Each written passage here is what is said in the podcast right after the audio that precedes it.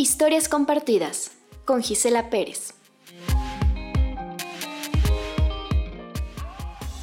Se aprende a ser migrante por Macier Labarca.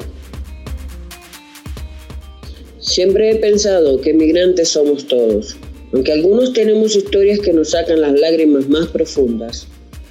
He vivido extorsiones, me han rechazado por mostrar mi pasaporte como documento de identidad. Fue muy triste cuando tuve que ver morir a mi madre a través de una videollamada. Vi morir a una amiga que fue como mi hermana y junto con mi familia vivimos un secuestro. Por más difícil que haya sido todo, sigo con la cabeza en alto. Si bien he sufrido, también he tenido alegrías.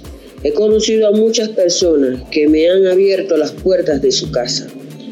Llegar a México ha sido todo un aprendizaje.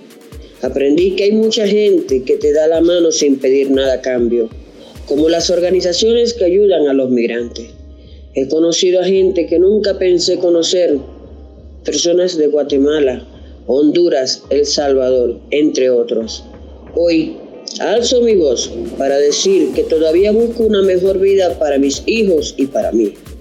Y a pesar de estar pasando por uno de mis peores momentos, espero mis palabras puedan servirle de inspiración a alguien.